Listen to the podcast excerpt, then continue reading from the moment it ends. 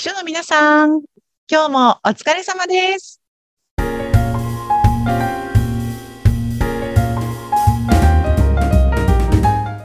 い、秘書寮編集長佐々木です。秘書の皆さん、こんにちは。ナビゲーターの山口智子です。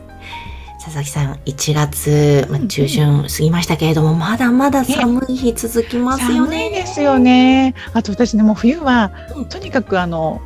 夜が長いというか朝がなかなか明るくならないのと、うん夕方がすごく暗くなっちゃうのがすごく嫌だなといつも思ってます。わかります。なんか切ない気持ちになりません、そうですよ。もう夜かなと思ったらまだ5時半だみたいなそう。なのに真っ暗だみたいな、えー みたいな。ちょっと悲しくなる。んです。ねえ、そうなんです。それがやっぱり冬は辛いなと思います。本当、でも寒い。なんか寒さ対策とか、温める方何かやったりしてますか？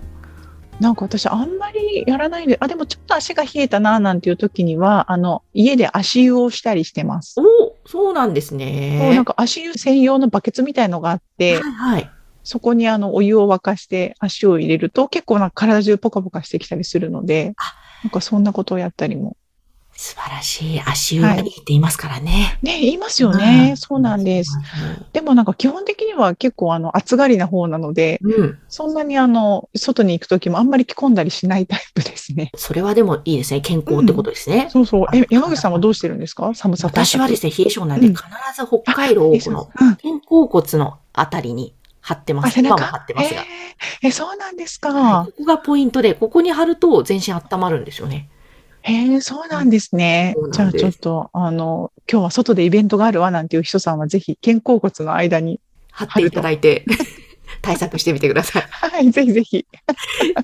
てさて、じゃあ、今日のテーマはどういうテーマでいきましょうか？今日ね、あの、秘書さんの入り口はどこにあるのかみたいなお話をしてみようかなと思っていて、あ皆さんがどんな道順を通ると秘書になれるのかみたいなお話をしてみたいなと思ってるんですけど。はい、興味あります。ぜひお願いします。う。うんんうん、私の個人的な経験を話してしまうと、私はあの、結構ずっと営業職をしていたんですけれども、まあお仕事辞めてしばらくブラブラしていた時に、あの、お友達から声をかけられて、あの、ある企業で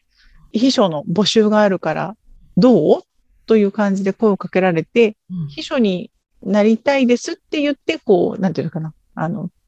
応募したっていう感じなんで、もう転職して秘書になったっていう感じなんですね。それも、一つの、それで面接をして、うん。あの、決まったという感じだったんですけれども、あの、そのね、あの、方法の方も結構多いと思うんですが、同時にあの、普通に新卒として会社に入社をしたら、あの、たまたま配属先が秘書課で秘書になったという方もいらっしゃいますし、うんあとは会社の中で他の業務をしていたら、移動ですって、移動先が、はい、社長秘書ですって言われたっていう方も結構いらっしゃって、あの耳に水な、なんか自分の希望とは関係なく秘書になってしまいましたみたいな方も結構お聞きしますね。そうなんですね。うんあの、ぱり秘書の方って、うん高いスキルが求められるお仕事なんだろうなとうん思うので、きっとそれぞれの部署で評価されたから、あ、この人は秘書としてできるなって思われてるってことなんですかね？そうですね。やっぱりあの、お仕事ができると同時に、あの、メンタル強めな方がいいんじゃないかなって、私はあの思っているので、うんそういうメンタルの強さみたいなことも、あの、会社の中で評価をされて移動したという方が、あの、も多いんじゃないかなと思います。ええやっぱりメンタルそれなりに結構いろんなことがあるわけですね。そうですね。あの、ね、経営者の方、まあね、本当に会社によると思うんですけれども、結構ね、その、豪快な経営者の方もいらっしゃいますので、細かい言葉尻とかにこう気を使わず、少し、えー乱暴な言葉遣いの方もいらっしゃいますし、あとはそういう会社の経営に携わっていくってなると、いろいろ仕事のプレッシャーとかストレスも大きいので、やっぱりメンタル的な強さというのは秘書さん求められるんじゃないかなと思います。なるほどね。うん。今そういう転職とか、まあ、移動とかで秘書になったパターンですけども、例えば、うん。そもそも、あの、まあ、若い方でね、えーはい。将来は秘書のお仕事をしたいなって思ってらっしゃる方は、うん何かやった方がいいこととか、そういうのってあるんですか？そうですね。私の個人的な考えなんですけども、経営者、いわゆる会社のトップの人さんって、ある程度の年齢を重ねた方の方がマッチするんじゃないかなというのが、私の個人的なね、考え方で、やっぱり少し人生経験があって、ああ、そういうこともあるわよねとか、あこの人もなんかこんな子供みたいなとこがあるのね、みたいなことが、あの、そういう視点を持っている人さんの方がうまく回るかなという気がするので、もしこれから一緒になっていきたいなという方も、一回は他のお仕事、まあ私のように営業職でもいいですし、事務のお仕事でもいいんですけれども、なんか他のお仕事を経験して、いろいろ会社の中で働くとか、組織とはどんなものなのかとか、っていうことを経験した上で、次秘書に挑戦するみたいなことも一つおすすめですね。で、その場合なんですけれども、あの、結構秘書の求人というのもあるので、そこに応募していただくのもいいですし、あとは、もしすでに会社の中でご勤務されている方だったら、あの、いつか秘書になりたいですっていうことを、まあ、人事効果の際とかに、上司の方とかにアピールしておくと、あ、秘書やりたい人がうちの部署にいますよ、みたいな感じで、あの、吸い上げられていくみたいな話も結構聞くので、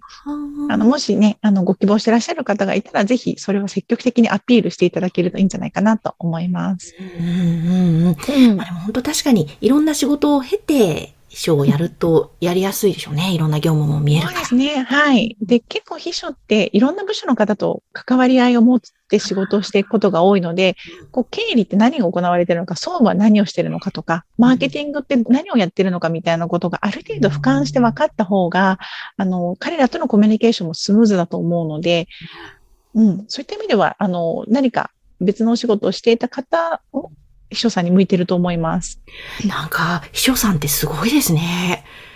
うんね、うんあの、そうなんですよ。あの、私はあんまりうまくできなかったんですけど、あの、本当に現役でやられている方のことは、本当に心から尊敬しています。本当にもう、うん広い視点でものを見て、ね、いろんなきめ細やかな、ああ、そうそうそうそうそう。そうなんですよ。なんか秘書に向いているタイプとか何かそういうのって特性とかあるんですか、うんこれがね、難しくて、あの、私がこう運営している秘書寮というウェブサイトの、まあ、スローガンというかテーマとして、軸として、あの、持っている考え方に、秘書の仕事に正解はないっていうのがあるんですね。これを大事に作っているウェブサイトなんですけれども、うん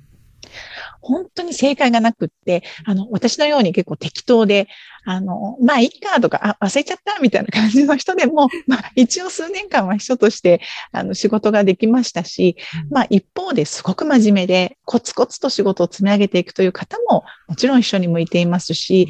会社によって上司によって正解のない仕事なので、逆に言うと、どんな方でも、その環境や上司の方にはまってしまえば、秘書に向いていると言えてしまうので、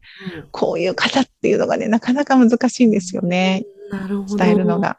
でもなんか、コミュニケーション能力とかはね、すごくやっぱ求められるんだろうなと。あ、そうですね。あ、そこはね、あ、そうですね。山口さん、その通りですね。あの、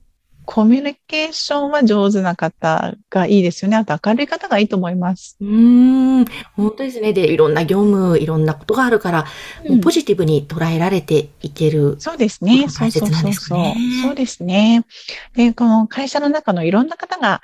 そういった役員の方には話しかけてきたりとか、時間をくださいとか、うん。ちょっとご相談したいんですけどっていう感じで秘書さんに話しかけてくると思うので、やっぱそういう時に話しかけやすい秘書さんだといいですよね。すごくあの、鬼の形相でね、あの、ずっと仕事してるような秘書さんだと、社員の方々がなかなか話しかけづらくなってしまって、それが結局、えー役員の方と社員との、こう、溝につながってしまうと、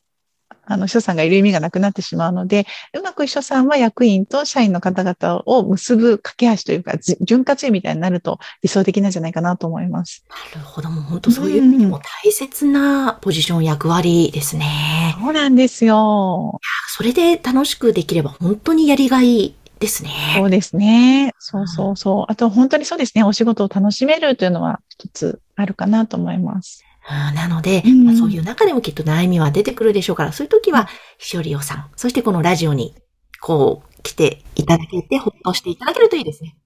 そう、そうなんです。で、なんかもう悩みとかがあれば、ぜひこちらにね、お寄せいただければ、私も一緒にその悩みの解決に向けて考えていければと思ってます。ぜひ、あの、皆さん、番組の説明欄のところに URL を載せておりますので、ぜひそちらからお問い合わせ、えお寄せいただきたいと思います。お待ちしてます。はい。はい、えー、この番組は秘書さんのためのお花屋さん青山花壇の提供でお送りしました。といっても青山花壇私が経営しております。はい、ちょっと宣伝でした。はい、ありがとうございます。ありがとうございました。はい。